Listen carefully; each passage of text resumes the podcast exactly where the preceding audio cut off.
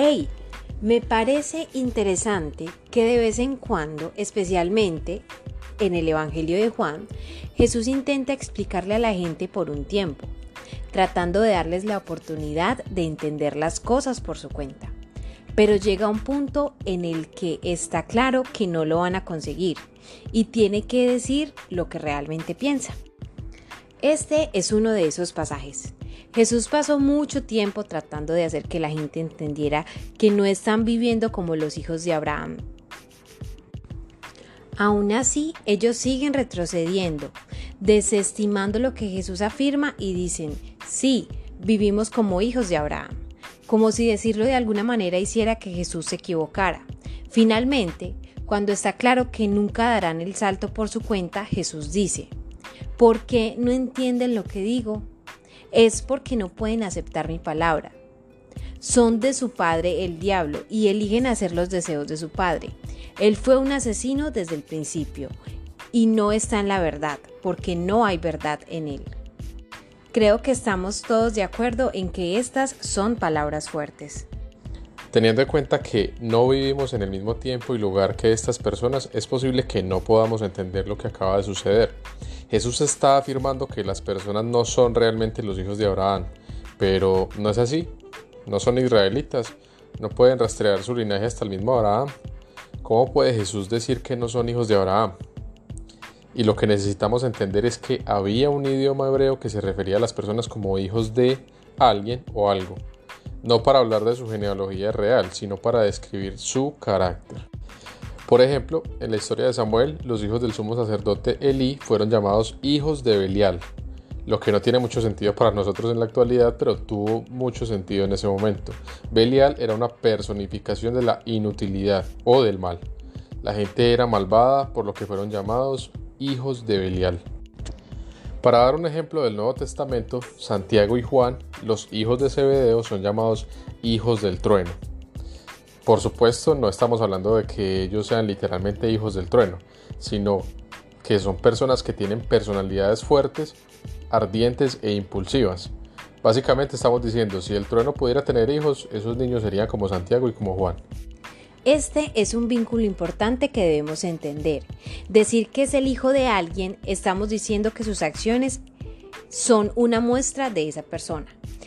Y no solo sus acciones, sino su propio ser. Santiago y Juan no solo eran truenos de vez en cuando, sino que una característica marcada en ellos. Del mismo modo, los hijos de Elí no solo hacían el mal de vez en cuando, sino tan a menudo y de formas tan llamativas que podemos decir que realmente eran personas malvadas. Y aquí está la primera gran verdad del mensaje de Jesús en este pasaje. No es que lo que hacemos demuestre lo que somos, sino que lo que somos se refleja en lo que hacemos. Debido a sus acciones, su falta de sinceridad, su deseo de matar a un hombre inocente, su orgullo y muchas cosas más, Jesús tiene razón al decir que no son hijos de Abraham, porque Abraham era un hombre justo y honrado, y esto no es lo que él haría. Jesús más bien les estaba diciendo, si el diablo tuviera hijos, ellos serían como ustedes. Y estas definitivamente no son palabras reconfortantes, especialmente porque las personas nos vemos a nosotros mismos como buena gente. Y Qué triste es cuando las personas están tan corrompidas que piensan que son buenas personas, que hacen más lo bueno que lo malo, pero la realidad es que son hijos del diablo. Cuando Jesús le dijo a la gente, si fueran hijos de Abraham, estarían haciendo lo que Abraham hizo, lo que debemos entender es que si son hijos de Abraham, deben demostrarlo con sus hechos y no solo con palabras. A la luz de todo este lenguaje de hijos de, no podemos evitar recordar que estamos llamados a ser hijos de Dios. Sin embargo, simplemente no somos capaces de convertirnos en hijos de Dios sobre la base de nuestra propia fidelidad y obediencia.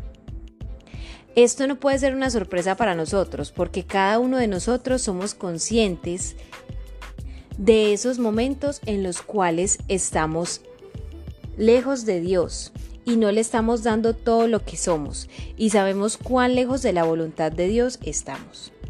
Si estamos siendo honestos con nosotros mismos y si pensamos que solo podemos ser hijos de Dios trabajando muy duro y siendo lo suficientemente buenos, solo vamos a conseguir depresión y cansancio.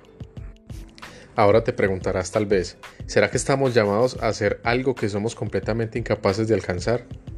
Y hoy te compartimos que Dios no nos ha abandonado en la miseria de nuestro pecado. Queremos ayudarte a ver que aunque no hemos sido lo suficientemente buenos, Dios todavía quiere que nosotros estemos con Él por la eternidad. Y esa invitación se hace totalmente clara en el sacrificio de Jesús por nosotros. Pensemos un momento en lo que eso significa. Significa que aunque nunca podríamos lograr con nuestros actos ser considerados los hijos de Dios, Jesús tomó nuestro lugar, entró en nuestro quebrantamiento, lo hizo suyo y trajo a la humanidad la reconciliación con el Padre. Dios no nos necesita para ser Dios. Dios era completamente Dios mucho antes de que los seres humanos fueran creados, y sin embargo, esto nos muestra cuánto nos ama. Jesús exhortó a los judíos por afirmar ser los hijos de Abraham, cuando no vivían como Abraham. El problema no era realmente que no fueran lo suficientemente buenos, aunque era cierto. El problema fue que se negaban a admitirlo. Si solo pudieran ver que no solo no eran hijos de Abraham, sino que ellos, al insistir en que estaban a cargo de sus propias vidas y no ceder a la guía de Dios, eran en realidad hijos del diablo. Podrían haberse dado cuenta de que realmente necesitaban a Dios. Tal vez nosotros somos de la misma manera. La cosa más grande que nos impediría venir a Dios es nuestra propia autosuficiencia. Sintamos nuestra necesidad y veamos que Dios no nos está señalando con el dedo, sino que está abriendo sus brazos para recibirnos. Nada, nada puede alejarnos del amor de Dios, ni nuestro pecado, ni nuestros errores, ni lo más alto, ni lo más bajo, ni lo más profundo, ni lo más ancho. Nada nos puede alejar del amor de Dios. Así que eh, está dispuesto para recibirlo y para aceptarlo.